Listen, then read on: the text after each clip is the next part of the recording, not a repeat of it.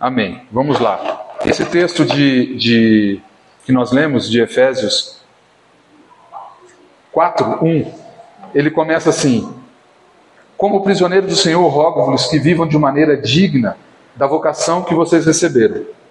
Alguém tem uma versão diferente desse texto? Tem? Pastor? Por isso, eu que estou preso, porque sirvo o Senhor Jesus Cristo, peço a vocês que vivam de uma maneira que esteja de acordo com o que Deus quis quando chamou vocês. Amém. Vivam de uma maneira como Deus quis quando Ele chamou você. Eu percebo duas verdades nesse primeiro versículo. Primeiro, não tem ninguém dentro dessa sala que não foi chamado. Ninguém dentro dessa sala que não foi chamado. Ainda que você talvez não tenha compreendido o seu chamado, entendido o seu chamado, mas não há ninguém aqui que não foi chamado. Segunda verdade, você foi chamado porque você tem uma vocação, ou Deus te deu uma vocação quando chamou você. Então ninguém pode chegar diante de Deus e dizer assim: Eu não era vocacionado. Eu não tinha vocação nenhuma na igreja. Eu não sabia o que fazer. Amém? Você tem uma vocação. E você precisa descobrir a sua vocação. Amém. Talvez a palavra vocação possa ser traduzida aí para ministério, para obra. Não sei como você vai entender, mas você tem uma vocação a sua vocação vai além de sentar no banco de uma congregação qualquer e assistir a um culto aos domingos e participar de um evento no final de ano ou de um retiro. Deus te chamou para muito mais do que isso. E Paulo diz assim: Eu rogo a vocês. E esse verbo rogar vai além de pedir. É quase que um clamor de Paulo, um suplício de Paulo ele dizer, se eu posso dizer assim, pelo amor de Deus, vivam de acordo com a vocação a que vocês foram chamados. Amém. Paulo estava preso em algemas por causa desse evangelho, por causa de um chamado e por causa de uma vocação que ele recebeu do Senhor. Ele estava preso e ele sabia dos benefícios e das consequências, dos ganhos, das responsabilidades desse chamado, dessa vocação. Mas mesmo assim, em cadeias, ele disse: Eu rogo, pelo amor de Deus, que você viva de acordo com a vocação do teu chamado. Amém. E a gente precisa entender isso, irmãos. Nesses últimos dias, nesses dias do fim. Irmãos, hoje à tarde eu estava lendo esse texto, lendo alguns outros textos e preparando essa palavra, e eu estava vendo algumas notícias, irmãos, uma nuvem negra, uma nuvem de tempestade se forma no horizonte do nosso mundo. O império das trevas talvez nunca esteve tão ativo como nesses dias. O, no, o príncipe deste mundo nunca esteve tão ativo quanto ele está nos nossos dias. Nós beiramos, talvez, eu não posso dizer um conflito nuclear, mas nós estamos à beira de uma guerra grande para acontecer. Nós estamos vendo aí hoje, é, é, o Flávio colocou um, um, um videozinho lá no, no, grupo da igreja falando sobre a criação de filhos. A Tainá colocou uma, uma notícia sobre a criação de filhos. As leis que estão sendo votadas, que cada dia mais tiram os nossos direitos enquanto pais direitos legítimos enquanto pais e tentam transferir isso ao Estado ou a outras pessoas. Nós vivemos dias sombrios. E pelo amor de Deus, vivam de acordo com o chamado e com a sua vocação. Não dá mais tempo de sentar no banco de uma igreja para assistir a um culto, como o Cláudio falou. A gente não está aqui para assistir culto, irmãos. Essa reunião simples, num lugar simples, isso aqui não é um culto para a gente assistir. A gente vem aqui para adorar um rei, porque nós não somos daqui. E a gente precisa ter uma consciência clara disso. A igreja precisa se conscientizar de quem ela é. Nunca foi tão necessário, urgente, a igreja entender a sua identidade e o seu chamado. Nós somos o corpo de Cristo. Amém? Nós somos o corpo de Cristo. A igreja em Maringá, a igreja no Paraná, a igreja no Brasil é uma só. Nós somos o corpo de Cristo. Amém? Esse texto fala a um só Deus, uma só fé, um só batismo. Esse Deus está em todos, é sobre todos, age por meio de todos.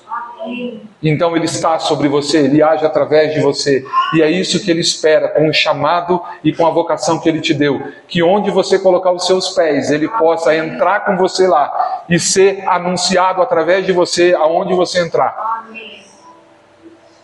Uma vez eu ouvi um pastor dizer assim: Jesus, quando veio para o seu ministério terreno, ele nasceu num lugar, numa região, e o seu ministério terreno estava limitado ao tempo e ao espaço. Por 33 anos somente. Ele passou por aquela região, a região de Israel, Judéia, enfim, no Oriente Médio. E ele estava encarnado em um corpo de carne, o Deus encarnado. E ele só podia estar em um lugar ao mesmo tempo. E ele andou por aquelas ruas, por aquelas estradas, por aqueles desertos, poerentos, chamou doze homens e disse assim: Eu não vou ficar muito tempo aqui, mas eu vou treinar vocês, vem aqui, andem comigo. Eu vou treinar vocês e vocês vão continuar o que eu vou começar hoje. E ele treinou aqueles doze homens. Irmãos, e Jesus morreu, ressuscitou e voltou para o Pai. Mas ele deixou o seu corpo. Ele tirou a igreja do lado de Jesus, o Pai tirou a igreja do lado de Jesus. E disse assim: Vão e façam como eu fiz. Vão e façam discípulos de todas as nações. Eu estava limitado aqui a esse espaço, a esse tempo. Eu não podia estar em dois lugares ao mesmo tempo, mas agora eu posso. Agora eu posso. Ele está aqui nessa sala em Maringá, mas ele também está lá na Índia, lá na China, ele está nos Estados Unidos, ele está no Oriente Médio, ele está na África, ele está na Ásia, porque a sua igreja está lá. E Jesus age através de mim de você. Quando a gente ora, Senhor, abençoe aquele irmão. É como se Deus é como se eu visse Deus dizer assim: você precisa abençoá-lo. Eu posso abençoá-lo, mas eu preciso usar você. Eu lembro de, uma, de um testemunho de um irmão lá de, de Piracicaba, ele foi visitar um irmão que estava muito carente, em necessidade, o Oswaldo, e ele disse que foi lá, entrou naquela casa, orou e compartilhou a palavra e abençoou aqueles irmãos. E disse: Irmãos, Deus abençoe, fiquem com Jesus, eu preciso ir. E ele foi embora, e quando ele abriu o portão da rua, o Espírito Santo disse assim para ele: Aonde você vai? Onde você pensa que está indo? Ele disse: Senhor, eu já eu já fiz a minha parte, né? Eu já vim aqui, orei pelos irmãos. Ele disse: Não, volta lá e bote a mão no bolso e dê o que eles precisam. Porque eu só posso abençoá-los com comida se você comprar comida e abençoá-los. E ele falou para nós, envergonhado. Ele voltou lá e disse: Irmão, vem cá, vamos lá comprar o que você precisa. Porque o Espírito Santo só pode agir através de mim e de você. Ele não vai usar árvores, pedras, não. Ele usa o seu corpo. E Jesus continua usando e agindo da mesma maneira como ele agiu há dois mil anos atrás. Lá ele estava com um corpo físico, Deus encarnado. Agora ele tem um corpo espiritual. E ele continua agindo através do seu corpo, mas não limitado pelo espaço, pelo tempo. E por isso a igreja eu entendo que quando Jesus disse assim: Vocês farão obras maiores do que eu fiz, é porque vocês estarão em todos os lugares, em todos os tempos. Vão e façam discípulos. Então eu queria começar com esse texto de, de, de Paulo aos Efésios, dizendo assim: Eu rogo que vocês vivam da maneira, de uma maneira digna da vocação a que foram chamados. Irmãos, Cada, cada região tem sua cultura. Você sabia que na China eles comem insetos? Comem insetos. Sabia que na sala de aula, numa sala de aula, todos os alunos vestem roupas iguais. Os meninos vestem o seu uniforme igual, as meninas, todas elas iguais. Isso é cultura. É, sabia que eu estava lendo algumas coisas sobre a, a, a China? É, Para você receber um presente, você precisa receber com as duas mãos. Se você receber com a mão só, é um sinal de desrespeito. Na sala de aula, quando a professora entra, todos os alunos ficam de pé. E quando ela sai, todos os alunos se levantam para ela sair, em honra e respeito aos seus professores. Nas aulas, os alunos não perguntam na China. Eles fazem isso depois, porque dentro de sala de aula eles mostram respeito pelo seu professor. Isso faz parte de uma cultura. É, essa cultura ela é formada ao longo da história desse, desse lugar e ela está muito vinculada e ligada às questões de princípios, valores, valores, valores morais, costumes que são passados de geração em geração. Certo? Concordam? Amém. Essa é a cultura. É, de uma forma geral, a cultura é, a, é o conjunto de características e conhecimentos de um determinado grupo de pessoas abrangendo a língua, a religião, os hábitos sociais, a música, a culinária, enfim. Eu estava lendo um, um, artigo de um psiquiatra chamado Wimmer Botura, um terapeuta e psiquiatra, e ele estava falando que a maior. Nós podemos formar os nossos filhos, e essa é uma palavra para os pais especificamente, nós podemos encaminhar os nossos filhos e formar os nossos filhos, e eles podem ser engenheiros, advogados, biólogos, enfim, é, médicos, enfermeiros, mas a missão mais importante, é, a maior função, o maior ministério, a maior vocação de um homem é a paternidade. É a paternidade. É, ao longo da história, a humanidade se desenvolveu.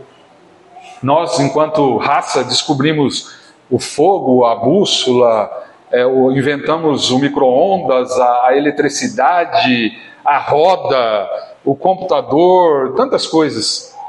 Tudo isso a gente fez para melhorar a qualidade do, de vida do ser humano. Não foi? Todas essas invenções que a gente está vendo aí é para quê? Qual que é a finalidade dela? Melhorar a qualidade de vida, é, a saúde, é, tantas coisas. É, mas se a gente fazer uma breve reflexão, será que a humanidade evoluiu? O homem evoluiu? Porque a gente vê aqui no, no limiar da história, nos nossos dias, passando diante dos nossos olhos, uma geração que parece que cada dia que passa, é, diante de tanta evolução tecnológica, é, estamos indo ao espaço Assistimos, de vez em quando o Cláudio coloca lá imagens ao vivo do espaço, fotos. Nós fomos lá num asteroide e trouxemos amostras desse asteroide para a Terra para a gente estudar. Mas será que tudo isso melhorou o homem? O homem? Irmãos, tudo que nós transmitimos para essa geração, a gente replica para a próxima geração. E os nossos filhos que estão ali na salinha agora, os nossos filhos e as nossas filhas, que serão a próxima geração, que seres humanos serão eles? Quem serão eles? Os seus filhos e seus netos, para alguns até bisnetos. Quem serão eles? Quem será a próxima geração? A próxima geração está sendo formada e forjada agora. Agora, pai, mãe, nós estamos formando e forjando a próxima geração. Eu recebi um vídeo, eu, eu, eu acho que não é da, do grupo da igreja, mas um videozinho com um trecho dizendo daquele filme do Ben Carson, né? É, aquele, o Ben Carson, eu acho que ele era até conselheiro agora no último é, governo Trump, ele foi conselheiro da Casa Branca, Ben Carson, muito famoso, um neurocirurgião muito famoso, mas que tem um vídeo sobre ele, né? Mãos Talentosas é o nome do vídeo, do, do filme, né? E todo mundo já deve ter assistido. Mas eu assisti aquele videozinho e disse assim: olha, uma, o vídeo motivacional tal, oito minutos eu assisti aquele vídeo e eu vi o papel de uma mãe. na vida de um filho. Que diz para ele assim: Você não vai assistir televisão, vocês vão escolher dois programas por semana. E diante da resistência, ela falou assim: Mas vocês vão para a biblioteca, vocês vão escolher livros, e todo sábado eu quero um resumo de um livro. Ela não sabia ler. É muito bom, vale muito a pena. Todo mundo assistir esse filme, esse filme é lindo o papel daquela mãe. Quando ela diz, ele dizia assim: Mamãe, eu sou burro, porque ele só tirava F, F. Na, na, na... Eu sou burro, eu não consigo aprender. Ela disse assim: Você não é burro. E ele se transformou num dos maiores cirurgiões da história dos Estados Unidos. Naquela famosa entidade de saúde John Hopkins. Ele é cirurgião lá, ou era, não sei.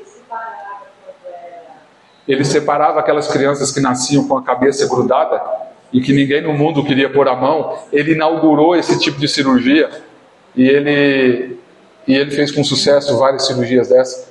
Mas o papel daquela mãe que orava e dizia para eles assim: Deus tem o melhor para você e você não é burro, você vai estudar, você vai. E me chamou a atenção quando ela disse assim: Flávio, eu vi aquele videozinho que você mandou. Você vai assistir dois programas por semana. Mas o que nós vamos fazer, mãe, no, tempo livre? Vocês vão ler, vocês vão estudar. Irmãos, o que nós estamos fazendo hoje vai refletir amanhã. Amém? Vai refletir amanhã.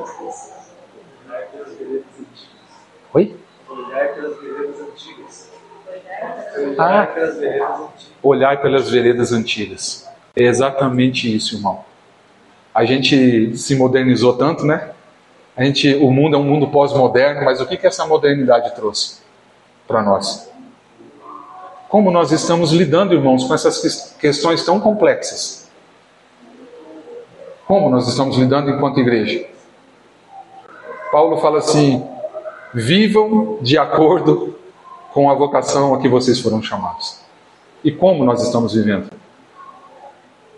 Tem uma frase do filme Gladiador, viu, Vinícius? Eu sempre falo, eu gosto dessa frase. Eu assisti o filme um monte de vezes, eu só lembro dessa frase do filme.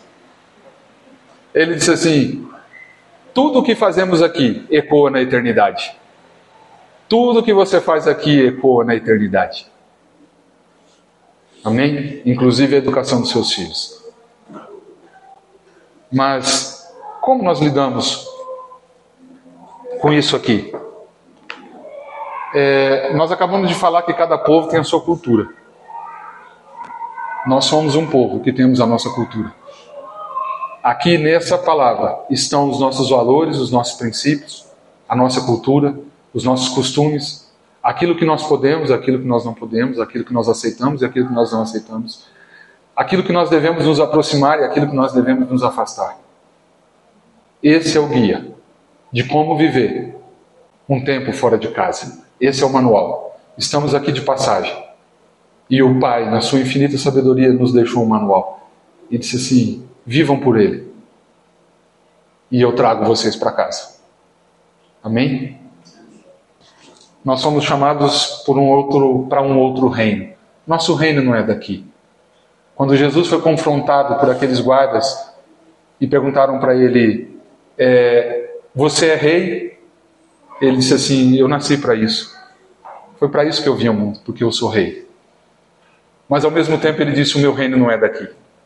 Porque se o meu reino fosse daqui, os meus súditos estariam batendo na tua porta, nesse exato momento. Os meus guarda-costas estariam batendo ali. Mas o meu reino não é daqui. Eu não vim trazer um reino político, mas eu vim trazer um reino espiritual que transcende a eternidade que vai até a eternidade. Irmãos, como nós lidamos com tudo isso? Como mundo, como nós lidamos com o mundo e com as pessoas? Diante da cultura que nós precisamos viver. Quais são os nossos valores, os nossos conceitos, os nossos princípios enquanto igreja? Porque é por eles que nós vivemos e é por ele que nós morremos. Quantos irmãos estão morrendo por isso hoje, em algum lugar do planeta? A igreja perseguida está aí. Vai lá na, na, na internet e digita lá www.portasabertas.org.br e você vai ver que você vive uma maravilha de realidade enquanto igreja. E você vai ver que irmãos nossos, da nossa família, estão morrendo nesse exato momento por causa disso aqui. E quantas vezes, em situações tão bestas, a gente se distancia disso aqui e esquece.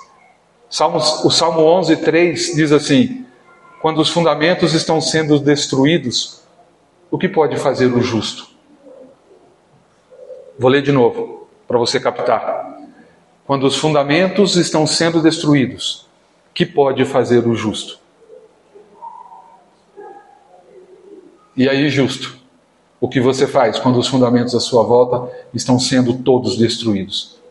Quando aquilo que você crê está sendo destruído. O que a gente faz? Hum? O que a gente pode fazer? Pegamos em armas? Vamos para a rua? Vamos organizar uma passeata? Vamos fazer o quê? Vamos abrir um sindicato? O que, que nós faremos? Quando os fundamentos estão sendo destruídos. Quando os fundamentos que você crê, pelos quais você vive, estão sendo destruídos.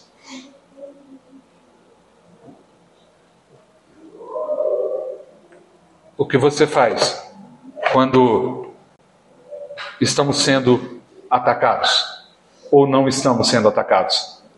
Meu Deus, é só abrir a, a, a, a, internet, é só abrir os jornais, é só abrir as revistas, é só dar uma olhada no Instagram e no Facebook e você vai ver o quanto a igreja está sendo atacada. Ficaremos de braços cruzados? Entraremos nas trincheiras e vamos ficar abaixados lá até que a guerra passe? Eu quero dizer para você que a guerra não vai passar. Não adianta se esconder na trincheira porque ela não vai passar. Irmãos, quando Jesus funda a igreja, ele deixa uma comunidade, o seu corpo sobre a terra. E sabe qual o primeiro mandamento para essa equipe, para esse novo corpo que ele deixou? Amai-vos uns aos outros. Esse foi o primeiro mandamento. Amem-se uns aos outros. João tem um texto que Jesus fala assim: O mundo vos conheceria como discípulos quando vocês se amarem uns aos outros. Todos os nossos valores, todos os nossos conceitos, tudo começa com o amor. Amem-se uns aos outros. Esse foi o primeiro mandamento. Eu poderia citar diversos uns aos outros aqui. Amém? Eu poderia citar diversos uns aos outros. Servir uns aos outros, consolai-vos uns aos outros, confessai uns aos outros. E tem vários. Eu anotei na minha, na minha anotação, a caneta lá em casa, eu anotei diversos uns aos outros. Irmãos, precisa começar aqui. Amém? Precisa começar aqui. Precisa começar na igreja. E então o mundo vai olhar para nós e vai olhar e vai ver o quanto nós nos amamos. Quando o Cláudio falou no começo aqui, chorai com os que choram e alegra, alegrai-vos com os que se alegram, ou é, é, é, se alegrem com os que se alegram, esse é o nível mais profundo de comunhão. Quando a dor do outro te toca de uma forma que você chora com ele porque ele está em luto e porque ele está chorando.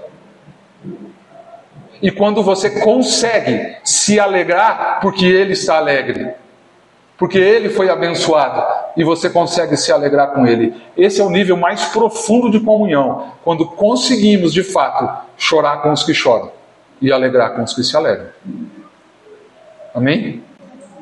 Mas parece que no mundo pós-moderno Existe esse termo ainda? Pós-moderno? Existe, né? Não tem outro ainda não, né? É, um nível de ultra... Eu li uma palavra esses dias. Ultra individualidade. Ultra individualidade. Não é nem para você andar sozinho, agora é para andar ultra sozinho. Não é?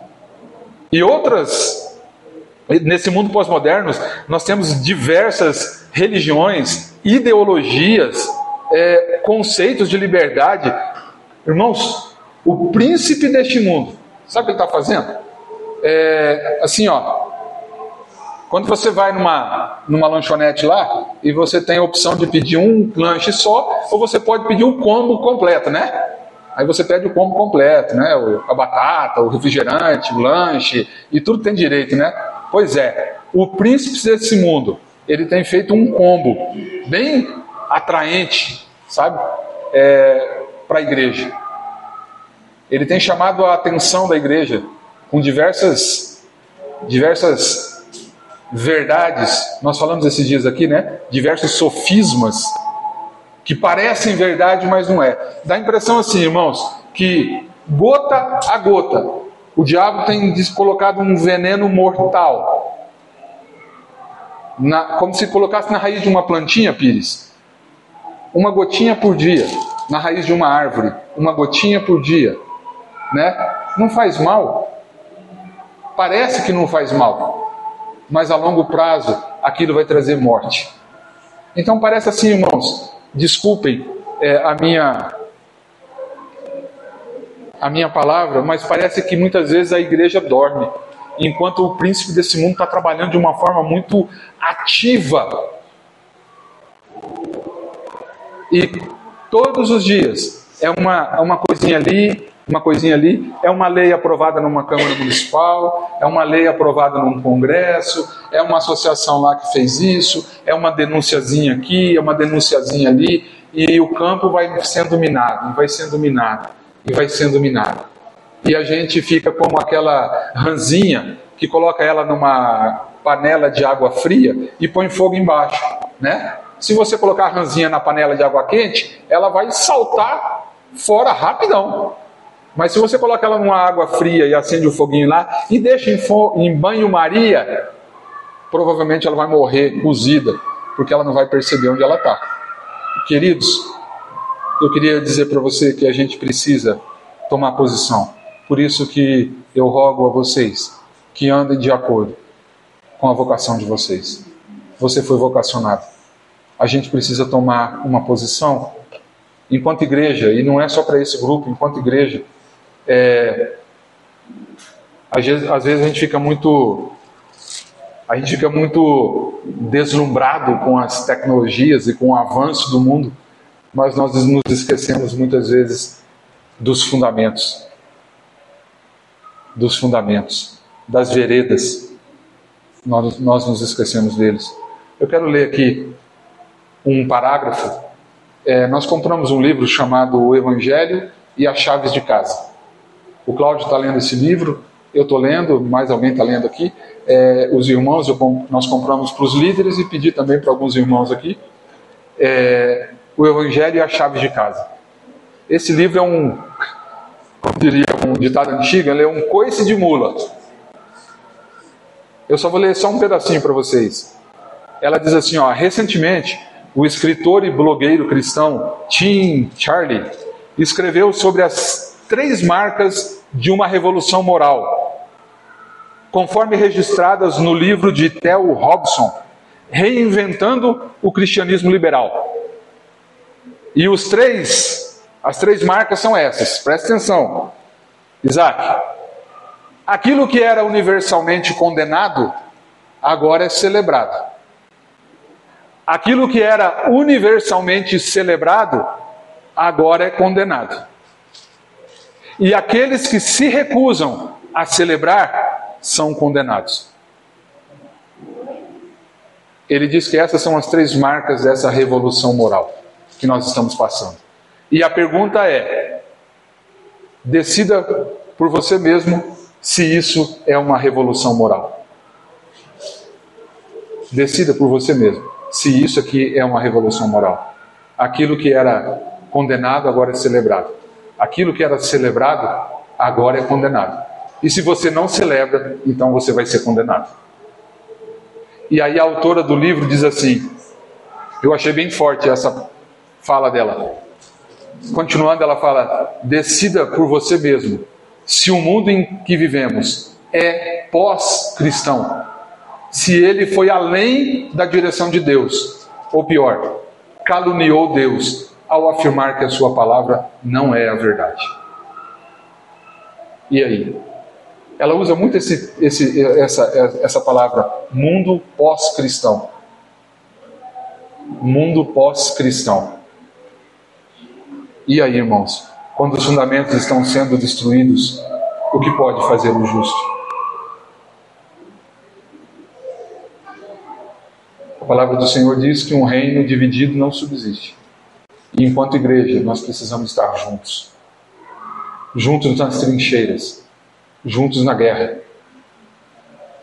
Eu gosto muito dessa figura de guerra porque é o que nós estamos vivendo hoje. Irmãos, olha aqui, não, não, não, não há paz. Nós estamos em guerra. Amém? A gente vem aqui num domingo à noite e os nossos irmãos estão em cada uma de suas congregações nesse domingo à noite sendo municiados, sendo preparados. Para quê? Para a guerra. Você precisa estar preparado quando alguém do seu lado for ferido e você precisar carregar ele nos ombros. Você precisa estar preparado para isso. Você precisa estar preparado não só para se defender, mas para atacar. Paulo diz assim: vistam, vistam toda a armadura de Deus. Empunhem o escudo da fé, a espada do Espírito, a coraça da justiça, o cinturão da verdade, vistam o capacete da salvação e calcem o evangelho, calcem os pés com o evangelho, que é a preparação, e preparação para o evangelho da paz. Estejam prontos para a guerra, porque nós estamos em guerra. Eu já quero caminhar para o final e dizer, lá em Efésios 3,17, a gente pode perguntar o que, que são os fundamentos. Você conhece os fundamentos do reino que você serve? Você conhece os valores e princípios do reino que você diz pertencer? Você conhece os fundamentos desse reino? Amém? Você conhece? Amém. Porque fundamento significa base, alicerce, fundação. Quantos, a palavra do Senhor diz assim, ó, quantos corriam conosco e ficaram para trás? O que lhes faltou? Irmãos, é sobre o fundamento que você tem na sua vida que você vai poder construir. E se seu fundamento é de areia, você não vai poder construir nada. Paulo diz assim: Para que Cristo habite pela fé nos vossos corações, a fim de que estando arraigados, arraigados e fundados em amor, arraigados e sobreedificados nele e confirmados na fé, assim como fostes ensinado, nela abundando em ações de graças. Você conhece o seu fundamento? Eu queria só dizer uma coisa. Os, os fundamentos são absolutos, eles não mudam. Com as eras, com a modernidade ou pós-modernidade, eles não, eles não se alteram com, com o avanço da ciência ou da, ou da tecnologia. Pode-se criar robôs, pode-se criar inteligência artificial, pode-se criar o que eles quiserem. Os fundamentos nunca vão mudar. E eles estão aqui. Amém? Eles estão aqui eles não mudam, apesar de o mundo mudar. A palavra do Senhor diz em Mateus: Passará o céu e a terra, mas as minhas palavras não, elas não passarão.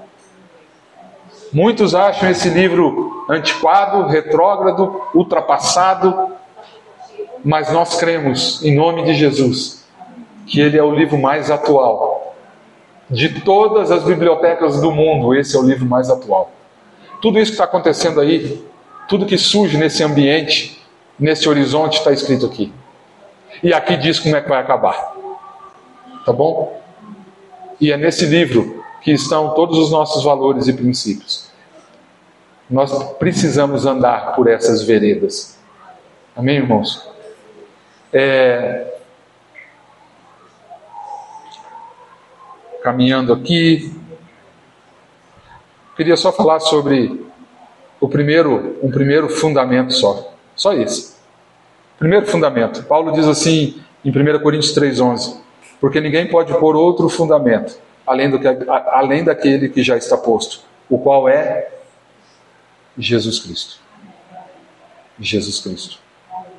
Não há ninguém maior na igreja do que Jesus. Amém? Irmãos, tem uma música do Deigman, Deigman, Deigman André, né? Depois a gente pode cantar essa música. Ele fala sobre a centralidade de Jesus.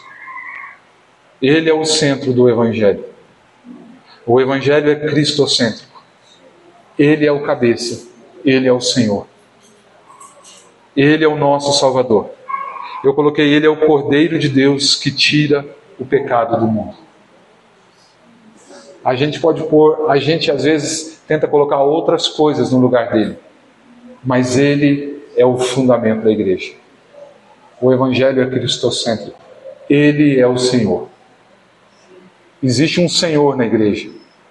Existe um nome na igreja. Esse nome é Jesus Cristo. A gente não pode pôr a, é, é, é, bênçãos no lugar dele. A gente não pode colocar cura, prosperidade, qualquer outra coisa. São coisas boas? São. Derivam dele? Sim. Mas ele é o centro. A gente vem aqui, não é só para a gente se ver uns aos outros, a gente vem aqui para cultuar ele, para bendizer o nome dele. E nós somos, nós somos abençoados por causa da eterna generosidade e a bondade dele. Amém? A gente não vem aqui para buscar, a gente vem aqui para trazer. Nós viemos aqui para dar, não para buscar algo. O culto sempre vai ser para dar alguma coisa para Ele, o Senhor da igreja. Amém? Irmãos, por que, que eu estou trazendo isso? Eu sei que você sabe de tudo isso. Tudo isso que eu estou falando, você sabe. Mas eu estava hoje à tarde em casa, ontem à tarde, hoje de manhã, ontem de manhã, eu fiquei um tempo, acordei, fiquei um tempo, a Miriam tinha ido trabalhar, o Gustavo tinha ido posar lá na, lá na casa da minha mãe. E eu fiquei um tempo ali orando e lendo algumas coisas. Irmãos, é urgente. É urgente a necessidade de se pregar o Evangelho, a necessidade de se fazer discípulos é urgente. A palavra já dizia: os campos estão brancos, maduros para serem ceifados. E é por isso que o meu coração arde por aquilo que vocês viram aqui, por aqueles irmãos que deixaram as suas casas, as suas famílias e pegaram no, numa foice, pegaram, colocaram a mão no arado e estão lá. E nós podemos participar disso através da nossa oferta, do nosso desprendimento, do nosso dízimo, nós podemos fazer parte disso. Jesus, o Senhor, precisa ser anunciado. E me tomou uma, uma, uma sensação de urgência. Às vezes, irmãos, a gente está tão preocupado com carreira, nós estamos tão preocupados com posses, nós estamos tão preocupados com tanta coisa. E eu digo para vocês que são lícitas, não são pecado. Mas cuidado para que essas coisas não tirem os nossos olhos dele, daquilo que de fato importa. Muitas vezes nós sacrificamos, às vezes a nossa família, a nossa vida com Deus, em nome de uma carreira, em nome de posses, em nome de dinheiro, em nome de, de amizades e tanta coisa. É urgente, irmãos, que nós atendamos esse apelo de Paulo e que a gente viva da maneira digna, de uma maneira digna da nossa vocação. Irmãos, nós precisamos, enquanto igreja. E eu sei que vocês que estão aqui, nós temos falado isso culto após culto. E eu louvo a Deus pela vida. Eu olho, eu olho aqui para o rosto de vocês, eu, dou, eu louvo a Deus pela vida de cada um de vocês. Vocês são nossos parceiros nisso. Eu vejo o quanto Deus tem feito na vida de vocês e o quanto vocês têm se dedicado. E eu quero em nome de Jesus, diante de Deus, agradecer a Ele pelas pessoas com quem nós caminhamos. E por outros tantos que a gente conhece, de outras tantas localidades e, e congregações, um povo chamado. O Espírito Santo vai te capacitar. Amém? Não tenha medo, não. Tá bom? Você que tem um, um filhinho ainda pequeno, bebê, que tem tanta. A gente fica assim, né? O que, que, o que, que a Helena vai encontrar daqui 20 anos? Isso aí, chega, você chega a pensar, Flávio, nisso ou não, Thalita? Tem hora que ele se preocupa, né? O que, que nós vamos ver daqui 20 anos? Daqui 30 anos? Eu não sei. Mas uma coisa eu sei. Aquele que te guarda não dorme. Ele chamou a igreja. E ele vai. A palavra do Senhor diz que ele deixou o Espírito Santo para preparar essa igreja, para adornar essa igreja e para apresentá-la a ele, o esposo, sem mácula, sem ruga, sem pecado nenhum, santa, linda, maravilhosa. E assim ela vai ser. Amém? Essa profecia vai se cumprir, assim ela vai ser, no dia que ele vier buscá-la. E eu louvo a Deus porque eu quero estar lá e eu quero que você esteja lá também. Que Deus nos abençoe nesses dias do fim que a gente olhe para essas coisas não com um coração cheio de medo, mas com um coração cheio de esperança, porque o nosso rei virá. Mas vamos fazer aquilo que compete a nós enquanto ele não vem. Somos o seu corpo, somos um reino vivendo em um lugar que não é nosso. Então não deixe as coisas daqui te chamar a atenção e nem te atrapalhar. Amém? Que o Senhor tenha misericórdia de, de mim o Senhor tenha misericórdia de nós. Que Deus abençoe a gente, viu? Eu queria orar. Vamos orar? Curve a sua cabeça.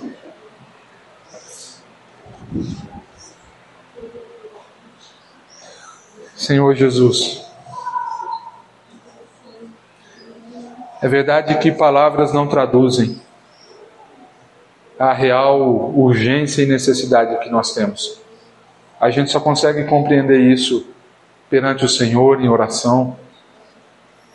Ó Deus, a gente só consegue entender isso e compreender isso através da tua palavra. E eu sei que o teu Espírito Santo pode revelar isso a nós. Senhor, em nome de Jesus, que o Senhor nos guarde nesses dias do fim. Que o Senhor guarde a vida de cada irmão que está aqui, a vida de cada irmão da igreja de Maringá, que se reúne em tantos lugares nesse momento.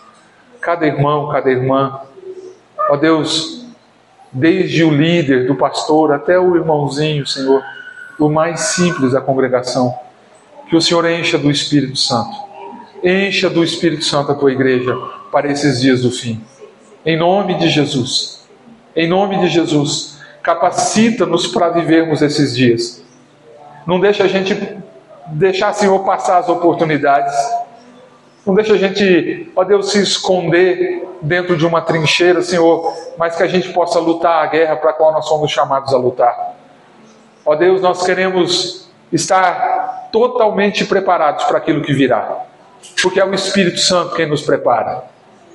Ó Deus, que o Senhor tenha misericórdia de nós, que o Senhor revele o ministério de cada irmão que está aqui aqueles que têm dúvida ainda, aqueles que não sabem o que fazer na igreja. Que o Senhor possa, ó Deus, revelar a eles o papel de cada um, a vocação de cada um, o chamado de cada um, para que não haja nenhum tipo de dúvida, Senhor. Nenhum tipo de dúvida, Senhor, no coração do meu irmão.